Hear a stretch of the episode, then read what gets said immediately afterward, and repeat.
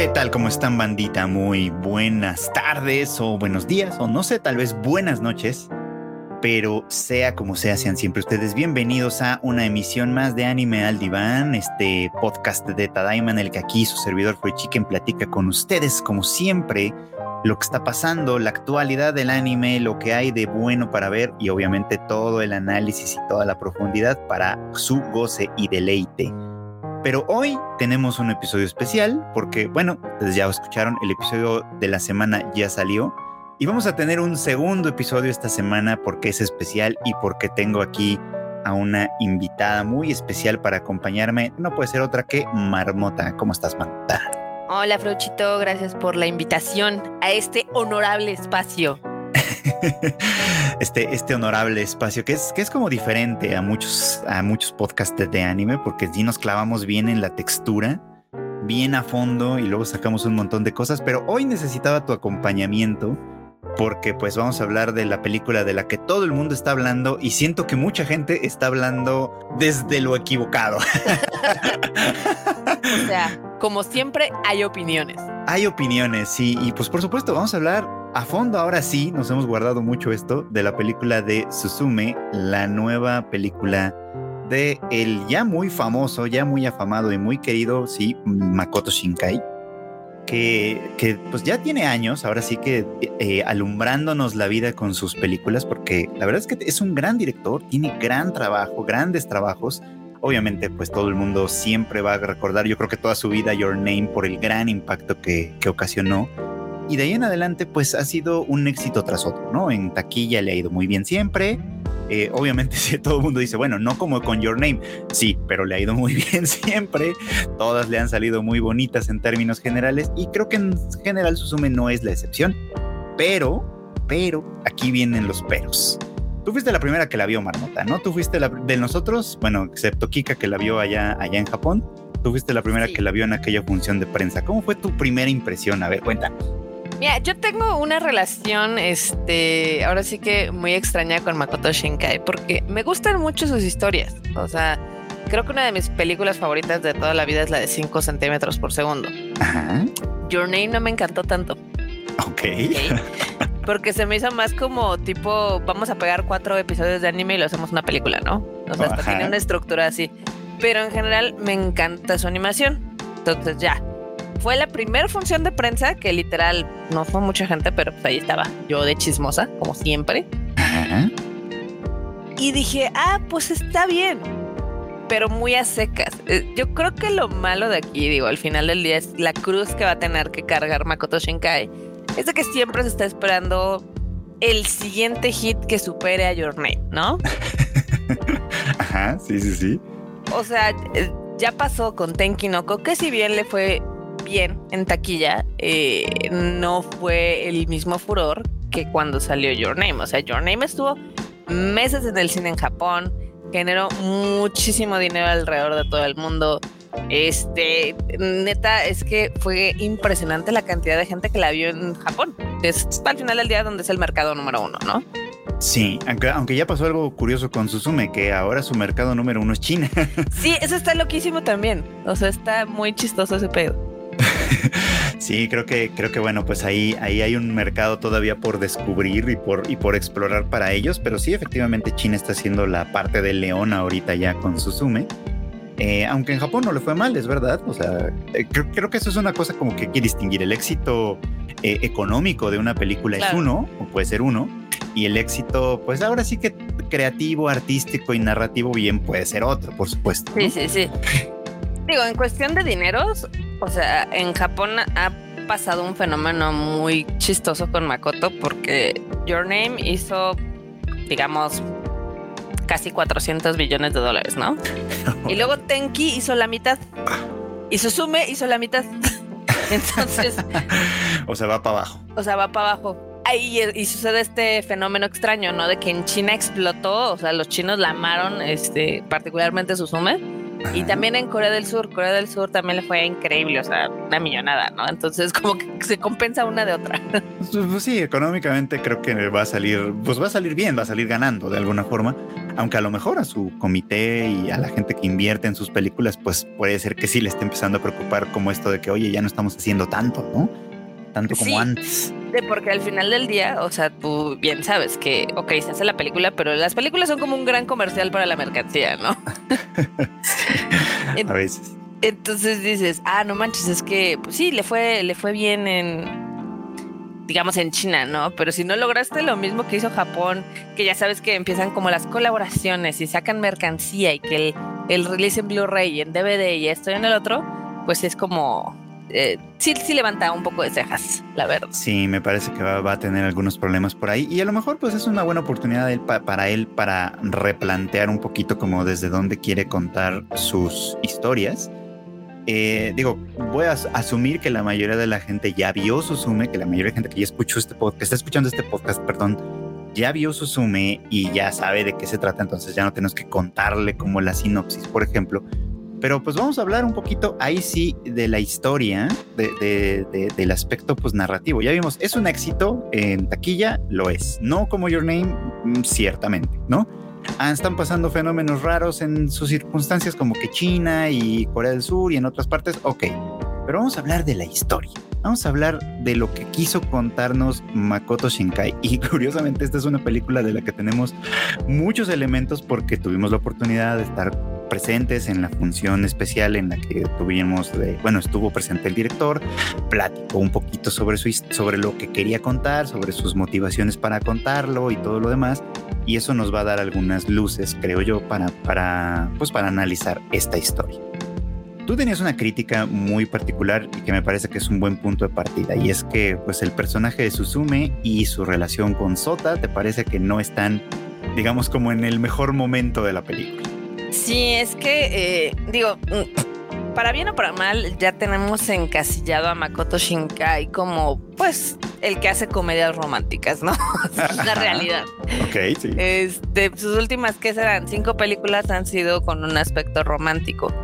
Pero mi mayor crítica con este título es que creo que podría haber sido la película donde él finalmente como que hubiera pasado este, pues no estigma, pero diré como eh, pues ya, fama, porque estaba todo, estaba todo ahí para que hiciera eh, una película con la protagonista que es Susume y donde es mucho más interesante su viaje personal que la relación que está toda forzada con la silla.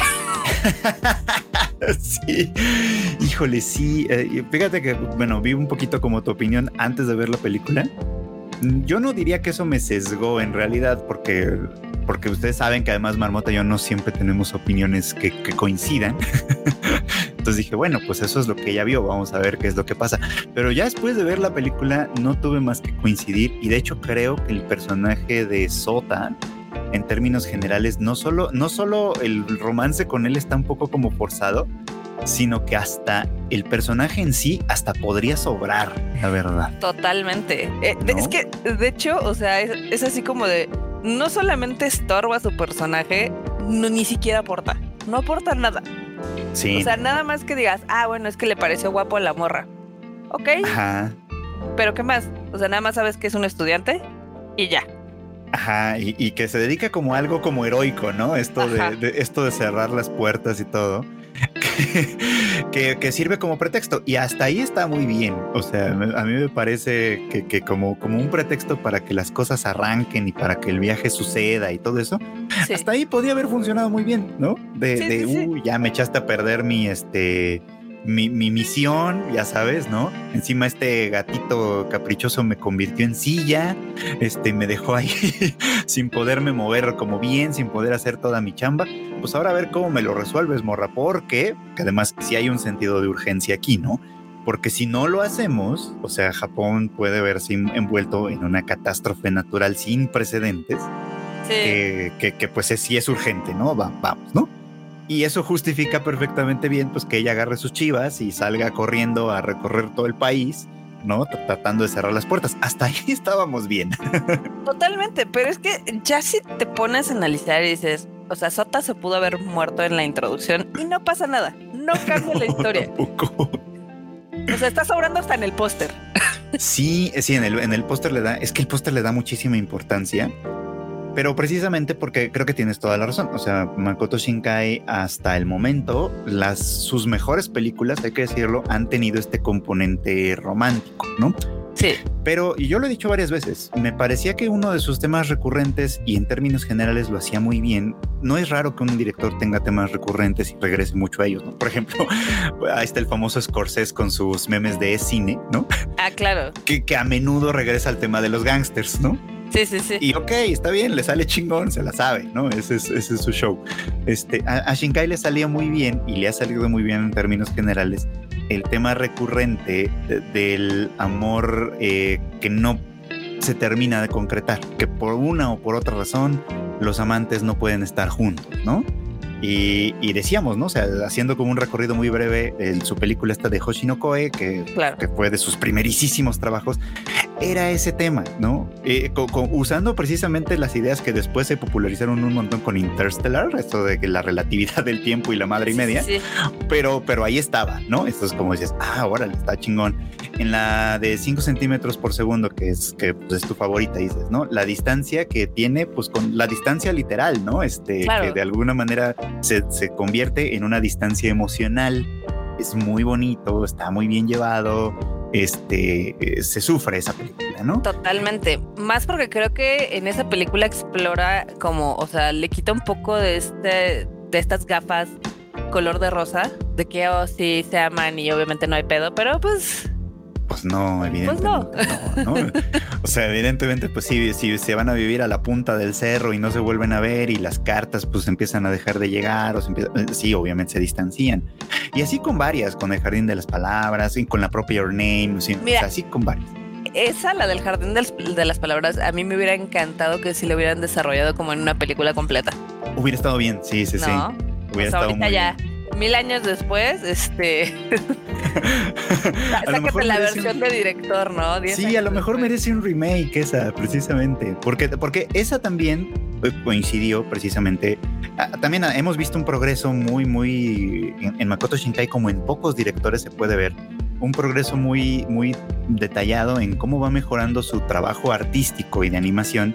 Porque también cada vez va teniendo un poquito más de, de staff, de tiempo, de, de- de dinero incluso, ¿no? Sí. El Jardín de las Palabras, por ejemplo, que, que, que, que es donde de alguna manera ensaya muy bien el tema del agua y la lluvia a la que, que después explota en Tenkinoko, ¿no? Está muy, muy bien realizado, pero justo la película eh, que también explora este dilema de la distancia, aquí es de edad, ¿no? De, de que estos dos de alguna manera se pues conectan muy bien, ¿no? O sea, embonan muy bien y son y podrían ser una gran pareja si ella no tuviera veintitantos años y él quince, ¿no? Sí, exacto. Es, es- es- es controversial. Es controversial, pero muy bien llevada, ¿no? Porque, porque literalmente es como, sí, los sentimientos están ahí, reconocemos que están ahí, pero pues no se puede, ¿no? Pero Y, pues es complicado, ¿no? y, y, pues si no se puede, no se puede, ¿no? Y, y ya él se queda, y la película me gusta que se queda con él diciendo, bueno, un día te voy a alcanzar. Va, Sí. ¿no? Órale, ¿no? Vamos a ver si es cierto, ¿no? Pero, pero ahí se quedó. Y ese era el tema recurrente de Makoto Shinkai que en general le salía muy bien, ¿no? Y con Your Name, eh, pues creo que hace una cosa diferente al... No al concretarlo, porque en realidad nunca nos da la escena don, la escena de telenovela del Claro. beso y la boda ni nada, pero sí el de se volvieron a encontrar, ¿no? Y a, A mí me partir de gusta- aquí, O sea, me gusta mucho el final de Your Name porque efectivamente no trata a la audiencia como tontos, ¿no? Es así de, ok, se reconocieron, ahí puede comenzar una historia nueva. Qué padre, ¿no? O sea, no Ajá. cae en lo extremadamente cursi de que hubiera sido, ah, Taki, ah. Sí, exacto, ah", exacto. Y así, ¿no? En, la- en las escaleras ahí. O sea, e- e- ese final creo que es bastante elegante y sí, obviamente la gente se queda así de, no manches, al fin uno de sus romances pasa algo, ¿no? Sí. Aunque en realidad no, pero Sí, en realidad no, nos lo deja a nuestra imaginación, pero en nuestra imaginación ya pasó todo. totalmente. Sí, sí, sí.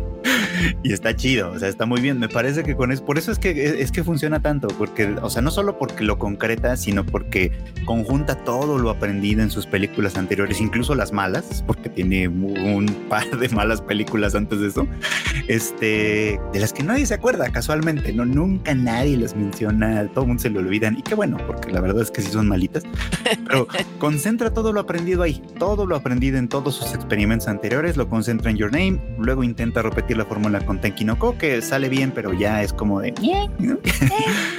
y Susume, el tema de Susume, y es que, y es que, porque no, como nos desviamos, pero es que el tema de Susume, que es verdad, yo también estoy completamente de acuerdo contigo, la película pudo haber sido una gran, pero de verdad gran película, si no hubiera estado este elemento, porque creo que le quita todo el matiz importante aquí.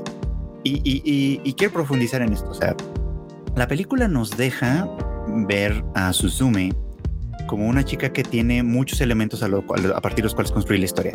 Es huérfana eh, porque no tiene a su mamá. O sea, desde el principio de la película sí se nos indica que con quien vive no es su mamá, sino su tía. Desde el principio se nos dice, ok. Que eso también está cañón, ¿no? Porque al final del día la tía sí la ama como si fuera su hija. Sí, sí, sí, pero, pero, pero ahí va. Y, Suzume tiene como esta, obviamente el trauma le genera como esta distancia con la tía. Sí, de, hecho, e, esa parte al principio me, me, quedaba un poco como rara porque, o sea, obviamente cuando estás viendo una película dices, bueno, ¿para qué nos cuenta esto? Pues esto tiene un propósito, ¿no? Y lo va a tener, pero al principio es muy claro, ¿no? No vive con su mamá con, ni con su papá, sino con su tía, ¿no? Este, y hasta parece como que se llevan bien, pero sí como con cierta distancia, ¿no? Ella, ella con su suma incluso bromeándole así como de, bueno, pues, pues ya sal, ¿no? Y conoce a alguien y... Y, déjame en paz. ¿no? Y, déjame en paz tantito, ¿no? Y etcétera. Que, que, que, es como juguetón ahí, como muy simplón, pero que en realidad, o sea, esconde un conflicto que sí es muy importante, que de hecho sería muy interesante, hubiera sido muy interesante que de alguna manera lo plantearan, o sea, para que funcionara el resto de la película, ahí me hubiera gustado más bien ver un conflicto de verdad, como un pleito de ella, de adolescente, así como de ya, déjame en paz, no mames, consíguete tu propia vida, ¿no? Y ella poniendo la cara así como de, ah, ah, culera, ¿no? Así, pero dándonos a entender eso, no, no como lo hizo, me parece. Sí, sí, sí. Sí, ese, conflicto eh, sí me parecía como de lo más, más interesante, porque ahí mismo te puedes unir a otras historias, ¿no? De que realmente qué es lo que es la familia, si quién te cría o quién pues, te da la vida, bla, bla, bla, ¿no? Claro. Y siento que esa es como una oportunidad perdida en esta película. Híjole, es que sí, es, que, esta, película es como eh, todas las oportunidades perdidas de movie. Ajá, exacto, es que todo lo visto, todo está ahí, o sea, la ves ves a Susume que podría tener esta relación complicada, bueno, que de hecho es complicada con la tía, ¿no? Que tiene el recuerdo, pues, de la mamá en la sillita, por ejemplo, ¿no? Y que de alguna manera se aferra a la, a, la, a la silla y se aferra al recuerdo y todas esas cosas. Y dices, híjole, es que con esos elementos ya tienes un personaje bien interesante de entrada que a lo mejor, no sé, aquí estoy especulando claramente, pero a lo mejor lo que Makoto Shinkai quería evitar era que Suzume nos cayera mal. Porque, claro, o sea, siendo ella como, o sea, representando este personaje que estamos ahorita delineando, probablemente al principio nos habría caído mal. ¿no? Sí, claro. Pinche escuincla, ¿no? Pero habría sido entendible, evidentemente, ¿no? Habría sido entendible más adelante, teniéndole paciencia a la, a la película, evidentemente, porque pues ya a partir de ahí puedes construir un personaje muy sabroso que tiene todas las justificaciones además para irse de viaje, valiéndole madres la tía, ¿no? Así de, ah, pues sabes qué, ahora sí que tengo una misión importante en la vida y que, y que voy a ser especial y que voy a, voy a ser una heroína y voy a hacer todo lo que tú quieras, me largo y hasta y te dejo de contestar el teléfono y, y, ahí construyes esta parte, ¿no? Donde ella está buscándola frenéticamente, así como morra, contéstame dónde chingados estás y ella haciendo pues lo que hace, ¿no? Yendo a cerrar las puertas, yendo a a perseguir este futuro, etcétera, etcétera, etcétera, que todo está, mm, hasta ahí estaba bastante bien, pero que pudo haber estado mucho mejor. Es que sí, es verdad, es una película de oportunidades perdidas. Totalmente, digo, yo cuando la terminé de ver dije, es que esto, si le hubieran pulido un poco más o no hubieran caído en el cliché de la relación romántica, que yo insisto que eso debe haber sido mano de comité, este, Susume podría haber sido la, la Chihiro o la Mononoke de Makoto Shinkai. Sí, totalmente. O sea, es así de, no necesitas al vato realmente. No necesitas ni siquiera que esté en el póster, porque al final del día toda la historia gira en torno a ella. Sí. pero no termina de título de la película, el no Tojimari, ¿no?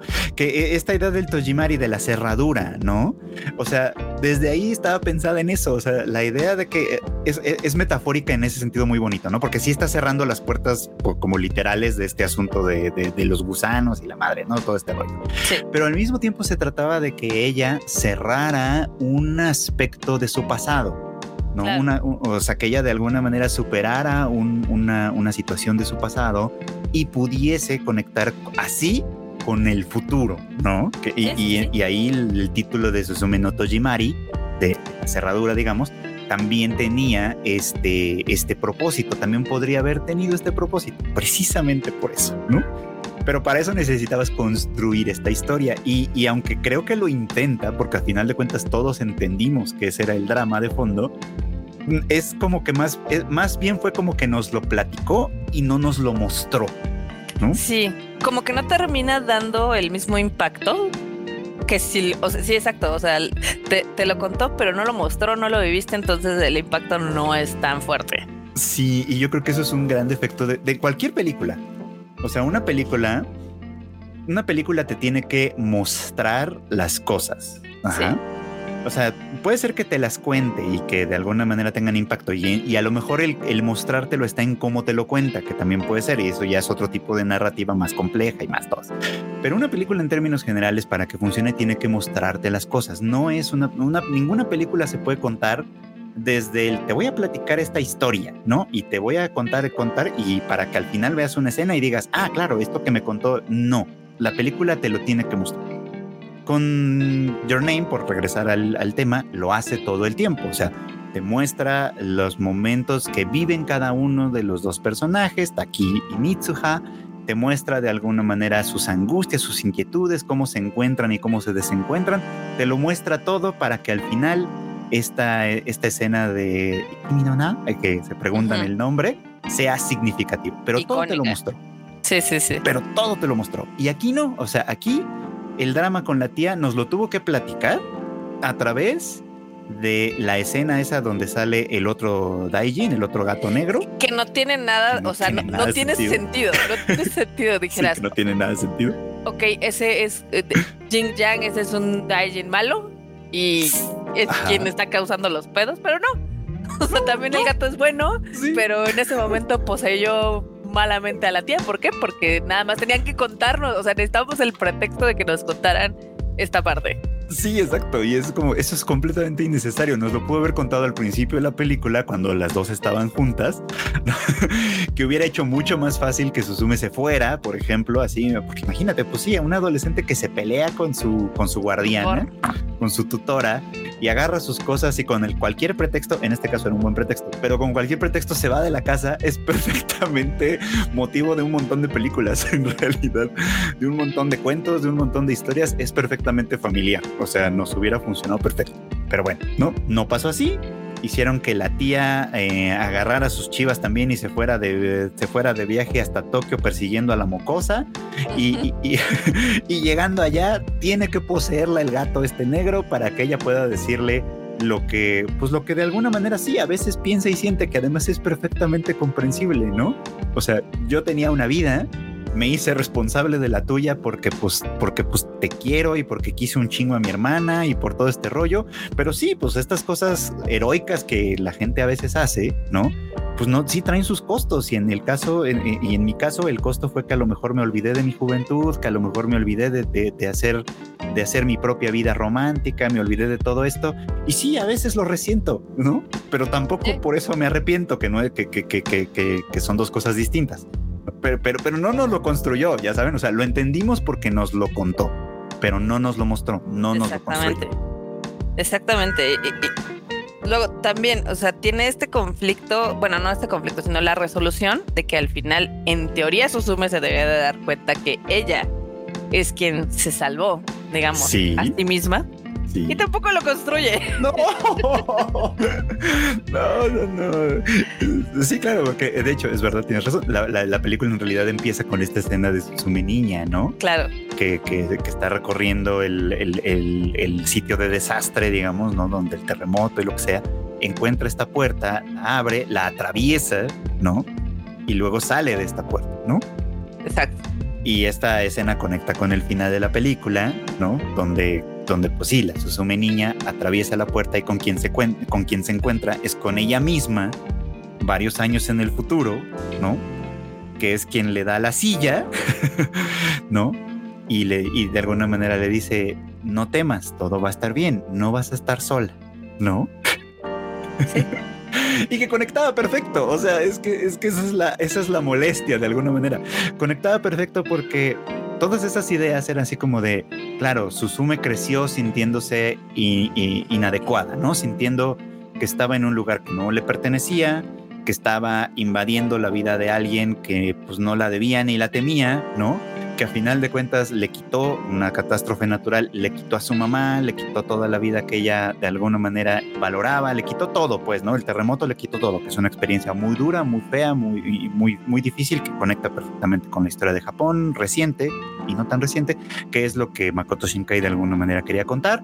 Este, sí, el terremoto le quitó todo, pero le dio otras cosas. Exactamente. Y eso es con lo que tenía que conectar al momento de atravesar la puerta, al momento de recibir la silla, al momento de, hacer todo este asunto, ¿no? Tenía que conectar con, sí, perdí todo, pero gané Yo también gané. Sí, claro. ¿No? Sí, sí, sí. Y ni siquiera conecta bien.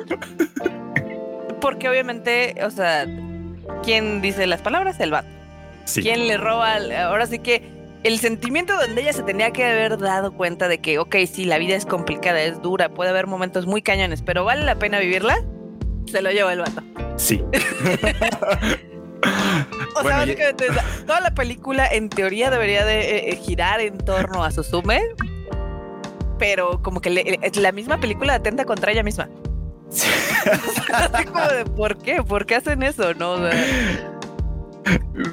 Así como lo estabas diciendo, ya, ya, hasta me empezó, ya, ya hasta empecé a pensarlo con otro, porque sí es cierto, o sea, quien, quien dice las, las, las, o sea, quien aclara todas las cosas es él, ¿no? Diciéndolo, ¿no? Haciendo como, aclarando todas las circunstancias y tiene razón, es como de, déjala que hable.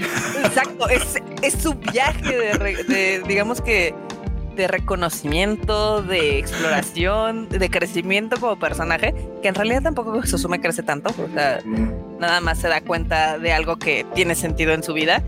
Pero es así de, no, no, vato, shut up, cállate. bueno, pero a ver, eh, eh, esto, esto es importante. Ahorita que lo dijiste así, también me parece que esto es importante. Dices, bueno, ya no crece tanto. Bueno, yo, yo, yo discreparía con eso, porque, o sea, bueno, en la película ya no nos lo muestra como tal. Pero pues sí, una experiencia de ese tipo, o sea, una experiencia de reconocer eh, como, como, como el pasado, reconocer lo que el lugar que ocupan las experiencias en nuestra vida, es el principio de un crecimiento importante. ¿no? Eh, digo, eso estoy hablando de la realidad y hasta estoy hablando aquí como psicólogo, ¿no? Sí, ok. Porque me parece que eso es muy importante, por eso es que creo que la película podía haber sido mucho más, ¿no? Porque a final de cuentas ella crece en una circunstancia ambivalente, digamos, ¿no?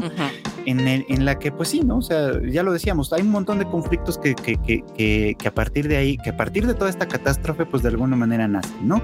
Eh, a ver, la, la, pérdida de la mamá, vivir en un lugar distinto al que originalmente era el suyo, crecer con alguien que de alguna manera se tuvo que sacrificar y ser consciente de ello, ¿no? Ser consciente de que eres una molestia desde cierto punto de vista, o sea, todas ese tipo de emociones que, que, que se pueden interpretar negativamente, o sea, Susume de hecho durante un buen rato lo interpreta negativamente, le arruiné la vida a mi tía, por ejemplo, claro. ¿no?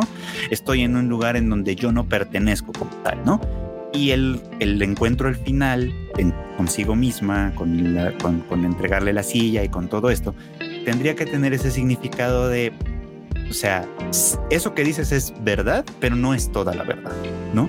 En realidad, la verdad completa implica, sí, tu tía se sacrificó, pero lo hizo por amor. Exacto, y te quiere y te ama. Y, y, creo, que a mí eh, la Susume de inicio me cayó muy mal porque ya ves que la tía tiene un mural de fotos Sí. Con un chorro de actividades con Susume. Sí, sí, sí, sí, sí. Y dices, qué bonito. O sea, es su familia. Y la morra ni siquiera tiene la decencia para decirle, tía, me voy a, este, a pasear por todo Japón. Sí, exacto. Es que eso daría cuenta de que ella tiene un conflicto con la tía y no al revés. Claro, claro, claro. Sí, totalmente, pero tampoco termina de resolver ese conflicto la película. No, no, no, pues no, no, porque como bien dices, acá, el, quien hace la labor emocional, por así decirlo, es él, Sí. que no tiene vela en el entierro. Ay, no, es que sí, te, te- te lo juro, esta película pudo haber sido la obra, ahora sí que más magnánima de Makoto Shinkai, pero si ves cómo la jalan. Yo creo que por eso me enoja también, porque, porque ves el, el- el potencial de la película que pudo ser, Sí, que, que tal vez no nos hubiera hecho, no, porque en realidad el problema, y ahora sí regresando un poco como al tema anterior, parte del problema de Makoto Shinkai había sido que es justo el tema recurrente del amor y de los amantes Claro. que no se pueden acercar, le había salido muy bien, ¿no? sí, pero pues sí, se convertía en un tema recurrente, ¿no? Se, había, se convertía en un tema en- y, y las dos veces que intenta hacer algo diferente, en las estas dos películas malillas que les digo, le sale mal. Ajá. Esta pudo haber sido la película en la que hacía algo diferente y Le le sale bien. bien. Esta pudo haber sido.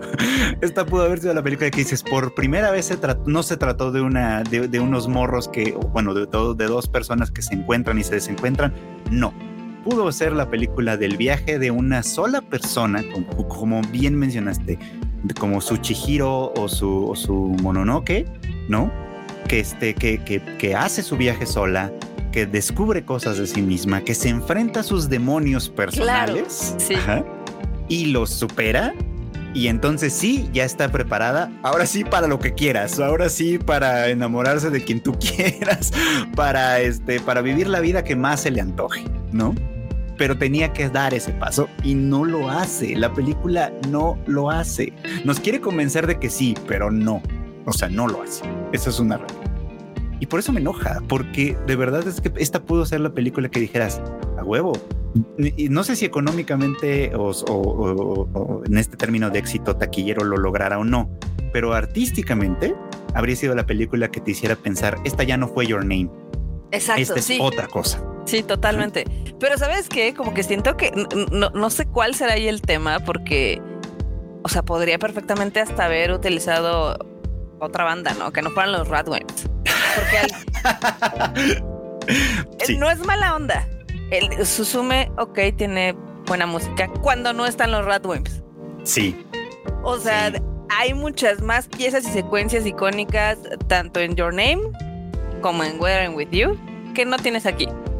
Sí, Aquí tienes un tema que repiten 40 veces en diferentes formas, que es el de Susume. Otra vez, la película se llama Susume, pero la misma película atenta en contra de ella. como personaje, sí. Sí, sí, es, sí es, es triste en ese sentido. Pero, pero. a es ver, como que está en esta... O sea, ya sabes su fórmula y no sé si por comité no quieren salirse de esa fórmula o él no se tiene la confianza como para salirse de esa fórmula. Que yo creo que sí, porque, pues por lo que nos contó en, ahora sí que en la función de prensa, este, pues él realmente no debería de tener nada de presión. O sea, él ya dice, yo no soy Miyazaki, yo voy a ser otra, soy otra persona, soy Makoto Shinkai y yo tengo como otras historias. Y es así de, bueno, pues entonces realmente trabajalas, ¿no? Eso sería la idea, claramente. Eso sería lo ideal, porque, o sea, tú puedes encontrar un chorro de películas icónicas en la biografía de Miyazaki, incluso en las de Hosoda, que si bien Hosoda a veces es un hit o miss, son diferentes. Josoda es un tema, es todo un tema, porque creo que, por ejemplo, el tema recurrente de Josoda es la familia. Claro, ¿no? sí, ese es como su core. Ese es como su core, regresa mucho al tema de la familia, que puede ser como una familia accidental, como en, como en El Niño y la Bestia, puede ser una familia literal con características especiales como la de los niños lobo.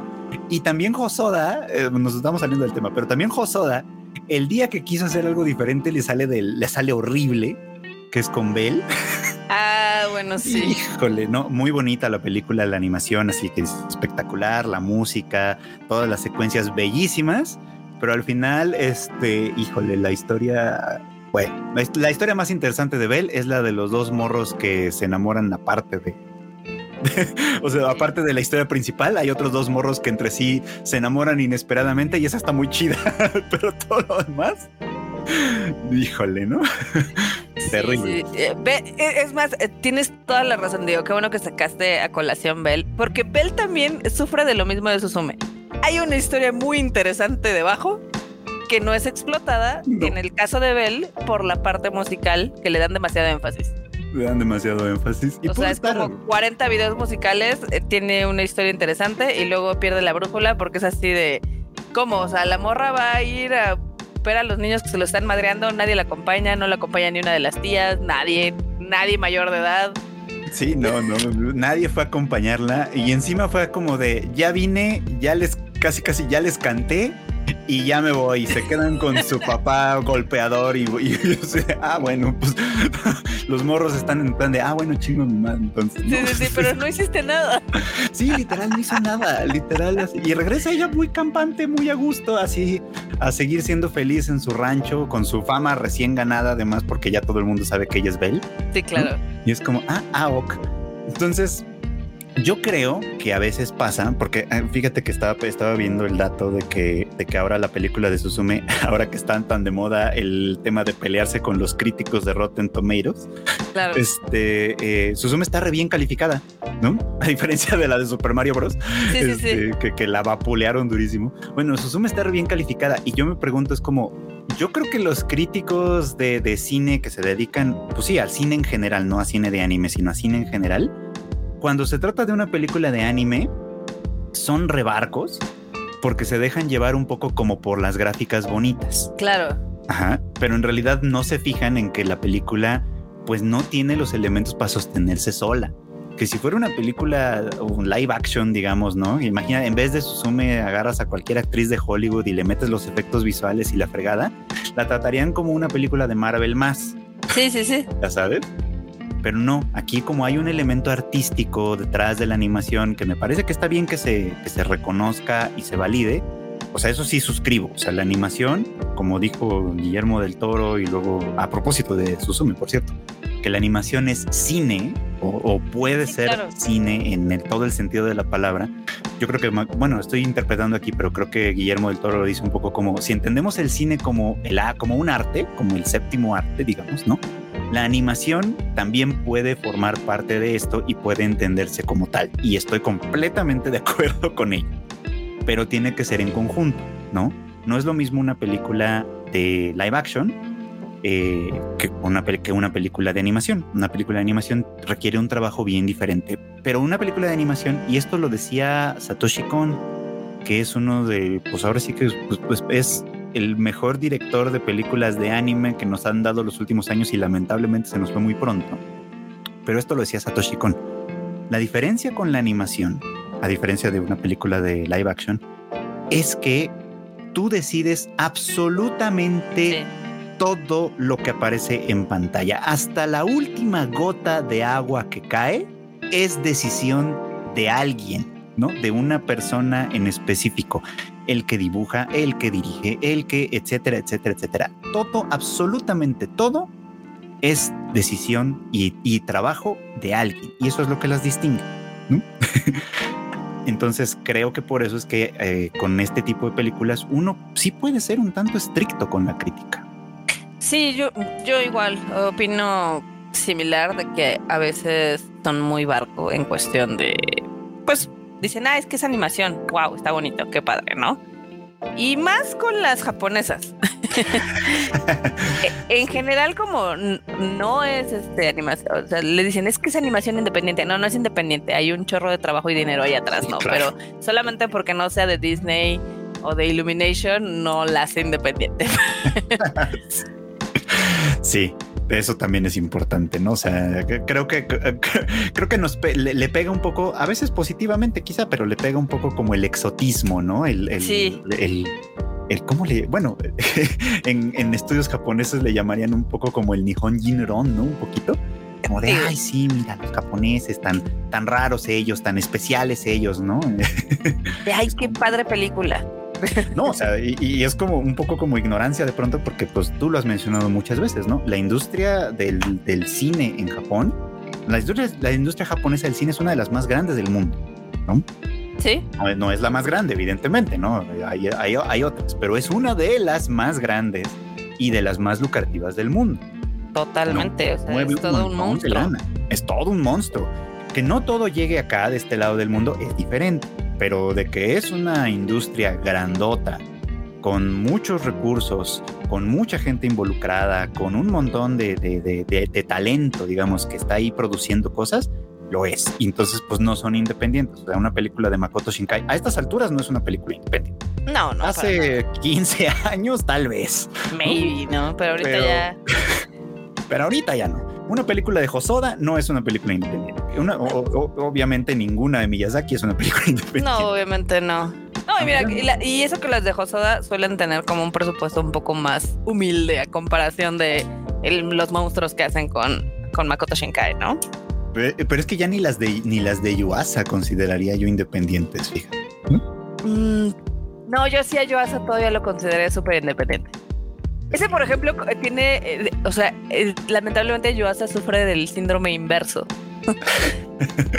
Él también necesita, mientras Makoto Shinkai necesita alguien que le pula las ideas, Yuasa necesita alguien que le diga, no, no, no, hasta aquí. alguien que le ayude a ser más comercial, quizá, ¿no? Exactamente. Porque las de Yuasa sí, sí tienden a girar hacia lo artístico de pronto, ¿no? Muy hacia lo artístico y a veces lo comercial pues como que le queda cojo. Sí. Sí, yo creo que esa es como una gran tragedia, ¿no? Que también, o sea, todas las películas de Yuasa son diferentes.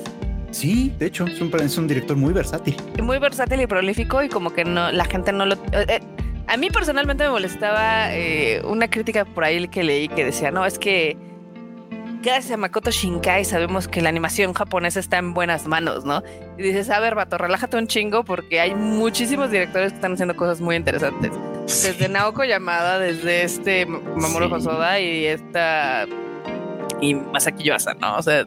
Sí, como mínimo. Sí, o sea, sí, sí Makoto Shinkai se podría decir que es el más popular fuera de Japón. Totalmente. Sí pero la industria no gira alrededor de él. No, no, de hecho, de hecho, él, él, él sí podría decirse que está un poco como aparte de la industria. No, me, me parece. O sea, él, él, hace sus cosas, ¿no? Hace, hace las cosas como a él le, le, le place o como, o como le permiten o como sea, pues, ¿no? Pero, pero me parece, por ejemplo, que si, si, te, si te centras en lo que hace Shinkai contra lo que hace el, la industria del anime en Japón en términos generales, te vas a dar cuenta que Shinkai está un poco aparte, él está haciendo sus propias cosas, ¿no? sí. y de hecho eso pasa también con Hosoda, o sea, Hosoda también actúa de una manera como paralela a la industria del anime en general. Pero si te metes a la industria del anime en, términos de series y etcétera, te vas a dar cuenta que también ahí hay un montón de diversidad, de, de, maneras de trabajar, de maneras de representar cosas, de manera, o sea, el anime ya no es si alguna vez lo fue, que en realidad yo creo que no, pero si alguna vez fue muy estándar, digamos, en cuanto a su estética y sus maneras de hacer las cosas, hoy ya no lo es. No, no, no, o sea, eso podemos haber dicho de los noventas. Sí, eso podemos haber dicho en los 90, en los 80 incluso, si quieres, ¿no? Pero hoy ya no. Hoy hay, hay una gran, gran diversidad de, de, maneras de hacer las cosas, insisto, ¿no? Entre los estudios, los directores, los, los, los guionistas, hay, hay de todo. Y obviamente, pues nada más eso, asómense a una temporada cualquiera de anime y van a ver cosas que están hechas con las patas, así espantosas, así terribles, que no, que dices, bueno, no sé quién aprobó esto, no sé quién le dio dinero a esto, no sé cómo no les da vergüenza sacar esta clase de cosas. Hay cosas así cada temporada y también hay cosas espectacularmente buenas cada temporada. O sea, la animación japonesa no es un monolito. No, no, no, es súper prolífica, más hoy en día. Digo, por ahí había leído que, por ejemplo, en los noventas, en todo el año se hacían entre 30 y 40 series. Ahorita tienes 40 series por temporada. Sí. O sea, es una cantidad brutal de recursos y demás, porque también hay algunas que no merecen ser series, la verdad. Hay un montón de porquerías, déjame que te digas. pero, o sea, porque digo yo que estoy más metido en eso, cada temporada me he hecho un chorro de estrenos, obviamente un montón de esas se quedan en el camino, pero cada temporada me he hecho un montón de estrenos. Y, y, y, y, con todo y que yo voy escogiendo, o sea, con todo y que digo, no, esto ni de pedo lo voy a ver, no, esto ni de chiste, con todo y que voy escogiendo, cada temporada me topo por lo menos con una o dos que dices, hijo, ¿no? No, esto, esto no sé, no sé quién lo vio y dijo, va, vamos a sacar esto. Vamos a, hacer esta historia. A, mí me daría pena, francamente, ¿no? Pero, pero creo que es esto, ¿no? O sea, con el tema de la crítica, Makoto Shinkai sí tiene un lugar diferente, como ya mencionaste. Es muy popular en el extranjero, todo el mundo conoce sus películas y cada vez que, que salen, de alguna manera hay cierta expectativa y generalmente cae del lado positivo, por lo menos en el lado de la crítica, ¿no? Es como nos gusta y, y, y, y produce un nuevo prejuicio. La animación japonesa es otra cosa, está totalmente en otro nivel y está desarrollando cosas bien interesantes. Pero si solo viste a Makoto Shinkai, te estás perdiendo. Hay muchas cosas que están sucediendo en la industria del anime que vale la pena que les des una oportunidad y que además te van a abrir los ojos. Makoto Shinkai es un buen director, está haciendo cosas importantes y me parece que puede ser un, mejor director todavía. O sea, hay potencial, hay potencial aquí para hacerlo. Hay potencial mientras eh, ya dejé el tema romántico de un lado. Me frustra un poco porque siento como que cada vez eh, lo hace un poco más infantil. Sí. No, o sea, en, Your Name obviamente tenías como toda esta historia muy divertida del cambio de, de cuerpos, obviamente de, perspectiva y de tipo de vida, porque Taki era el chico citarino y la morra era la, la chica del pueblo, ¿no? y cada uno como que tiene esta mirada entre sus vidas, ¿no? La otra, este, pues obviamente son, siempre se me olvida, el Hodaka y el Hodaka y Hina. se llama, De que se unen en circunstancias muy similares, de, que, bueno, este, cada uno está como huyendo de sus responsabilidades de su vida, básicamente, y empiezan como este negocio, ¿no? Y al final, pues obviamente, como todos saben, se sacrifica a la ciudad en nombre del amor. es porque pues hay que tener catástrofes naturales que ya vimos que ya nos dijo que le, que le gusta el tema. Totalmente. Pero ahora siento que es así de mucho más gratuito todo. Así de, ah, bueno, te conocí un día, y dos fuiste una silla y me voy a sacrificar y me voy a volver aquí este la guardiana por porque sí. Sí, Ahora, ahora ¿sabes qué? Me, me, hiciste pensar hace rato en algo. No, no quiero abundar demasiado en ello porque es, es mera especulación y la verdad es que no, no quiero que lo tomen como que, como que lo estoy diciendo muy, muy en serio. Pero hace rato que dijiste, que mencionaste bien claramente, es que el, el vato es el que dice las cosas, ¿no? O sea, no, no es ella la que hace el trabajo, por así decirlo, es él el que lo dice, es él el que de alguna manera pone los puntos sobre las IES.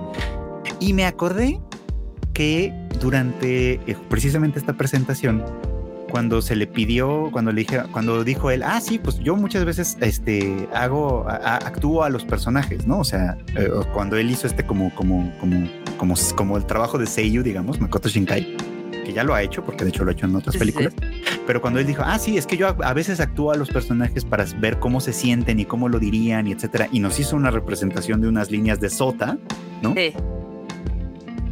Me hiciste pensar ahorita en esto tal vez el personaje de Sota está ahí porque él quería que estuviera, ya sabes.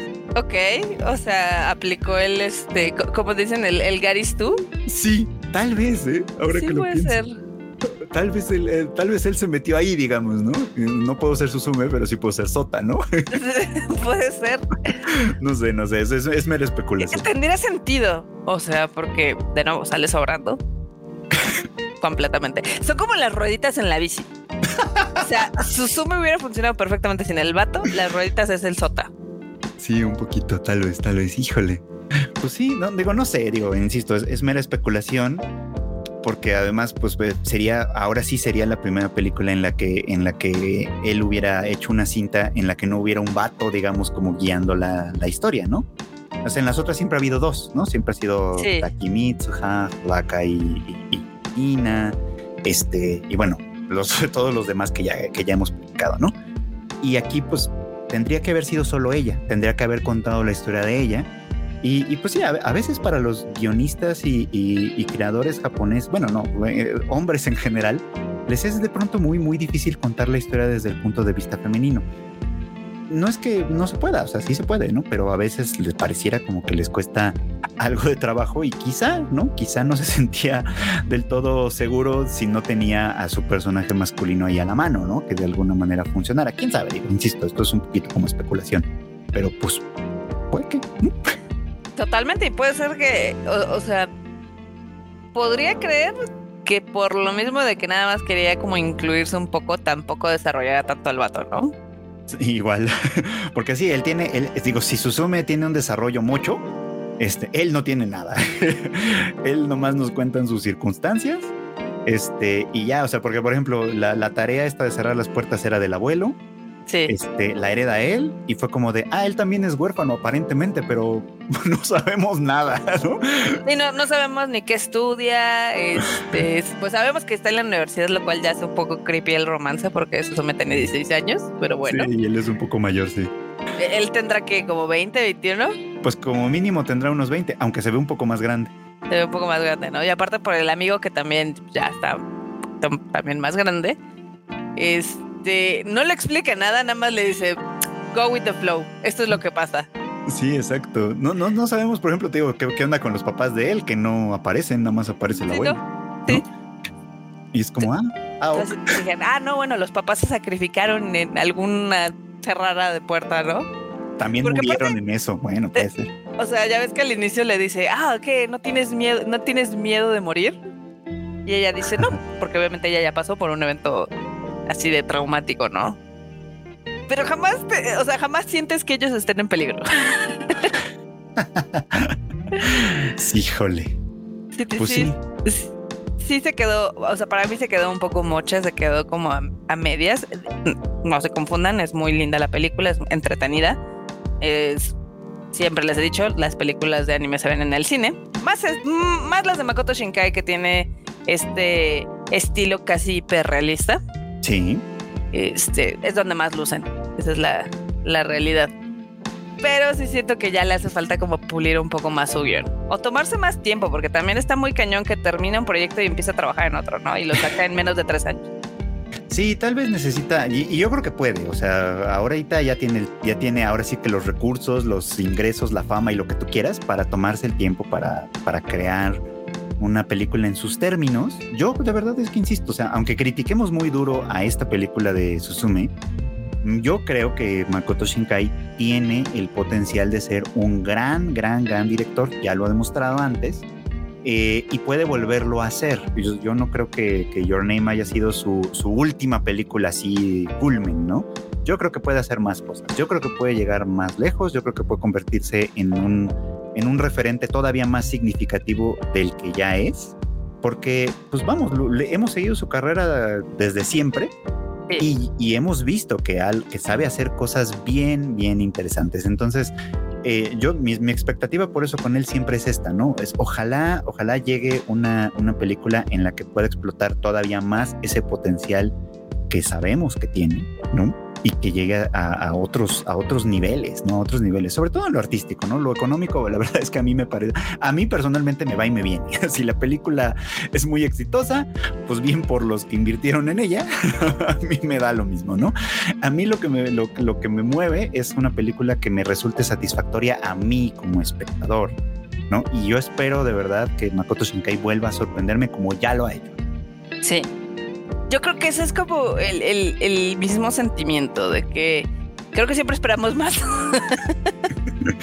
De alguien que ya ha hecho cosas chidas. ¿sí? Eh, sí, eh, digo, pues siempre pasa, ¿no? De que estás esperando ver su siguiente gran obra. Pero solito como que siento que se boicotea. A lo Eh, mejor hay presión del, pues presión del dinero, ¿no? Sí, sí, sí, totalmente, totalmente. Pero sí, yo creo que Makoto podría ya explorar otro tema. O inclusive otro periodo. Si quieres, ok, va, te vas a seguir haciendo comedias románticas. Ya explora otro periodo que ya no sea como el amor adolescente. Ah, estaría re bueno. ¿no? Que intentó hacerlo un poquito en el jardín de las palabras. Sí, No. sí, sí. Entonces dices, ahí está el potencial. Ya cierra esa puerta, como Suzume cierra la puerta en, en la comedia romántica adolescente y ábrelas a otros géneros, a otras historias, porque es increíble la- el nivel de animación y la dirección que tiene para seguirse como encastillando en lo mismo. Sí, ¿te imaginas una película adulta? No. Makoto Shinkai. O sea, pero adulta de verdad. Sí, sí, sí. Que, que parte de eso ya lo, ya lo conoce, o sea, sí lo ha hecho, lo ha, lo ha hecho. Por ejemplo, pues con, con 5 centímetros por segundo me parece que a pesar de que los protagonistas son jóvenes, Ujú. la película es muy adulta, ¿no? En, en- en- en muchos sentidos. Este, sobre todo al final, que es la parte que menos explora, la, película sí va bien hacia, hacia lo adulto con el personaje, el masculino, que no me acuerdo cómo se llamaba ahorita. Este, pues eso, ¿no? Frustrando y frustrando y frustrando sus relaciones adultas. Sí. Porque sigue fijado en, en, la, en la idea de su romance adolescente, ¿no? Ah, ese es un dramón.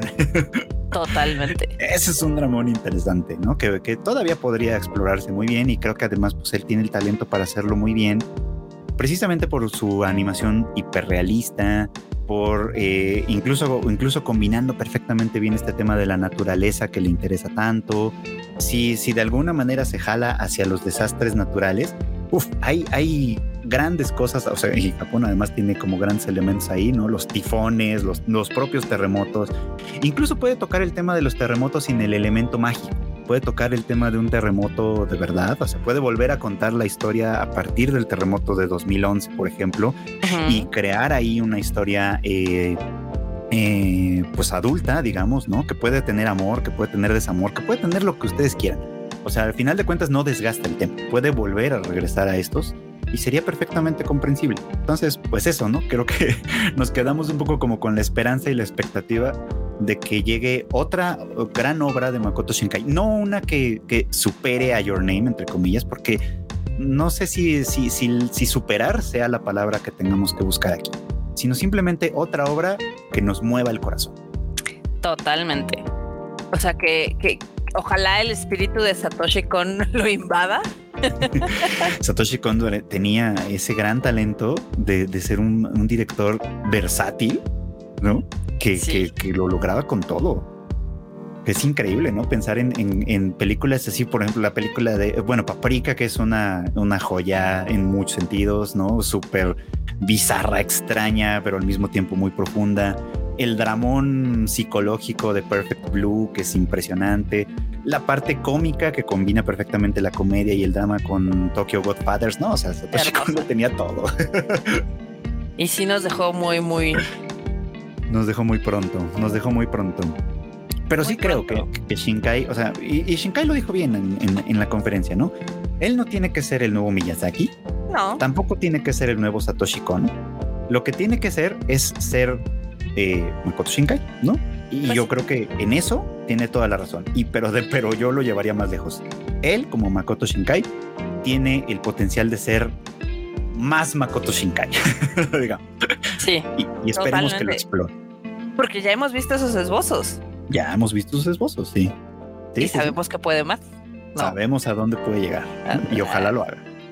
Ojalá, ojalá. La verdad es de que sí, digo, yo estoy muy feliz de vivir en esta época donde hay estos grandes directores este, que llevan la animación a nuevos puntos, digamos. Sí. Eh, pero sí ya quiero ver algo diferente.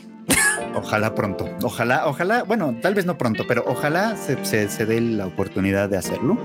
Y, y, eso, ¿no? Tengamos la oportunidad nosotros, pues, de ver una película que nos mueva el corazón otra vez y que, y que digamos, claro, esto es lo que estábamos buscando, ¿no? Esto es lo que estábamos esperando de, de, de este director, que tantas alegrías nos ha dado, la verdad, ¿no? Y ojalá, los, ojalá lo vuelva a hacer. Esta vez me quedé enojado. Así, pero ¿sabes qué es lo que más me enoja? sí, un poquito, un poquito. Mira, y, eso que no les dimos acá como el full spoiler, porque también, o sea, hay partes súper desmenuzables desde el Daijin. Lo, del Daijin a mí me parece que es eh, un recurso muy mediocre, la verdad. Sobre todo por la manera en la que los usa, me parece que es un recurso muy mediocre. Tú y yo sabemos que es nada más para vender peluches. y está bien, o sea, pero, pero podía haber sido de distintas maneras, ¿no? no sé. Él digo, como peluche está bonito, francamente. A lo mejor hasta me compro uno, pero, pero como personaje me parece un personaje mediocre, muy mediocre. Sí, yo, yo también coincido. Es, es un, en teoría son dioses. Los Daijins. Sí. Y es así de, bueno, me diste de comer, ya te amo. que bueno, así funcionan los dioses en general, ¿no? Eh, por lo menos en el, en el animismo del sintoísmo japonés, pues en mucha, en mucha medida pues así funcionaba, ¿no? Como de, por, eso había que darles ofrendas y hacer festivales y hacer todas esas cosas en su honor. Que eso está muy bien, o sea, está bonito que lo retomes y lo que sea. pero como personaje, este, nosotros ya parece que nos vamos a ir y de pronto regresamos. Sí, claro. Pero como, como personaje, a mí me parece que sí es un personaje mediocre, ¿no? Habla, eh, pero no explica. Eh, por, ahí alguien me decía, pues es que los dioses son caprichosos y etcétera. Ok, te lo medio valgo, pero la verdad es que es un, un personaje que más allá de ser eh, el que los, los va, entre comillas, guiando, tiene muy, muy poco propósito. Y el otro que llega este, al final, el, otro Daijin, pues tiene un propósito todavía más tramposo, ¿no? Que es el de contarnos el, el, problema de Suzume sin tener que mostrárnoslo y es como de chale, eso no está muy chido, ¿no? Y, al final, mm, pues los dos al final recurren a lo que, o sea, regresan a lo que eran originalmente, ¿no? A hacer los puntales y... Eh, no querían serlo, pero ya lo terminan siendo. Ajá, entonces es como chale, no, no sé, no sé, o sea, creo que, creo que eso sí se pudo haber trabajado mucho mejor. Y pues es que es eso, ¿no? Ya lo, lo, lo resumiste muy bien hace un rato, ¿no? Esta película, el problema es todo lo que pudo ser y no fue. Sí. Qué sad, qué sad. Pero la vayan a ver, la verdad es que está divertida, este, al menos para que puedan escuchar este podcast. sí, si no la han ido a ver, vayan a ver, vale la pena verla en el cine por todo lo que ya mencionamos. Este, si ya la vieron, evidentemente, pues saben perfectamente que hablamos. sí. Tal vez no estén de acuerdo con nosotros. Si lo están o no lo están, sea como sea, pues coméntenos ahí, búsquenos en nuestras redes sociales. ¿Cuáles son las tuyas, Mar? Eh, a mí me encuentran en todos lados como Marmot MX va. Y ahí díganle, no estoy de acuerdo contigo, Marmota, por esto y aquello, y pues seguimos la conversación, por supuesto, ¿no? Que no quede nada más aquí, este, sino que pues podamos llevarla también a otros lugares, ¿no? Exactamente. Sí, o, tal vez nos puedan decir algo que nosotros no vimos. Ah, eso también, por supuesto, eso también nos, nos, nos ayudaría muchísimo. A mí me encuentran como arroba chicken también en todos lados. Ahí platíquenme igual si ustedes están de acuerdo, si les gustó, si no les gustó, qué críticas tienen. A lo mejor también ustedes tienen puntos de vista que nosotros tampoco vimos igual y a lo mejor dicen, a mí no me gustó por esto, ¿no? Y, ah, eso yo no lo había pensado. y esta clase de cosas. Vamos a enriquecer esa conversación a través de esto. Muy bien. ¿Vale? Y bueno, pues muchas gracias, Marmota, por acompañarme en este, en este episodio especial este, dedicado a, a. Nos esperamos para hacerlo porque pues queríamos que todo el mundo pues ahora sí que ya la viera y pudiéramos comentarla a nuestras anchas. Este, por eso es que salió ahora sí que tan tarde, ¿no? Ya les hemos platicado en otros espacios lo que nos pareció en términos generales, etcétera, y probablemente lo vamos a volver a hacer si nos lo preguntan, si dicen, oye, escuché el podcast y no estoy de acuerdo, y en el Tadaima Live les voy a ir a decir, bueno, pues también, ahora va, venga, ¿no? Este, y, ya seguimos platicando, porque la verdad es que eso sí tiene eh, Makoto Shinkai, todas sus películas siempre dan de qué hablar. Totalmente. Así que bueno, pues muchísimas gracias por acompañarnos como siempre. No se olviden que, eh, pues ya saben, el anime al diván sale una vez a la semana, a veces dos veces a la semana, este, y lo pueden encontrar en todas las plataformas de podcast, sobre todo en las más recurrentes y populares. Y pues Marmota, haz tu comercial del Rage Quit de una vez. Pues usualmente cuando Coop está disponible grabamos el Rage Quit, que es es un podcast de videojuegos, hablamos de noticias y también estamos haciendo un especial de The Last of Us que obviamente no hemos podido seguir porque Q no está disponible. Válgame Dios. sí, este, este Q nos está quedando un poquito como mal con algunas cosas, pero ya lo vamos a poner a trabajar también en esto, por supuesto que sí. Uy, a ver, cuéntales aquí a la gente antes de que nos vayamos. Es que, eh, bueno, ya, ya lo hemos platicado en otros espacios, pero es verdad, Q y yo estamos planeando un, un video podcast, más bien, porque este sí necesita ser más en video, me parece, de manga y ya tenemos materiales, ya tenemos cosas, ya tenemos la lecturas, ya tenemos un montón de elementos. Lo que no tenemos es que Q tenga el tiempo de ponerse a grabar, ¿verdad? pero bueno, es una persona ocupada, eh, obviamente está haciendo cosas muy chidas para la banda y para todo esto, y entonces eso, por, eso, por eso lo perdonamos, pero ya lo estaremos persiguiendo un poquito más para grabar, aunque sea de noche o a ver a qué hora, para tener ya estos, estos materiales. Entonces, Rage Quit con, con Marmota hablando de, las noticias de los videojuegos. Este podcast de manga que ya les estaremos revelando muy pronto para hablar pues, de eso, de manga, etcétera. Y pues todo el contenido que además tenemos, ¿no? El Tadaima Live, que pues ya saben todos los jueves en punto de las 9 de la noche, hora de la Ciudad de México, en nuestros canales de YouTube, de Twitch y de Facebook. Ahí en el que más les convenga, ahí nos pueden escuchar, comentar y todo lo demás. También esperamos el retorno del Shuffle con Kika, esperemos que también ya pronto. y pues estamos cocinando más contenidos, por supuesto, todavía para seguir adelante con esto, ¿no? Así pues, es. Pues bueno, pues, pues Baichi, muchas gracias por acompañarnos como siempre. Pasen muy buenas noches, buenas tardes o buenos días.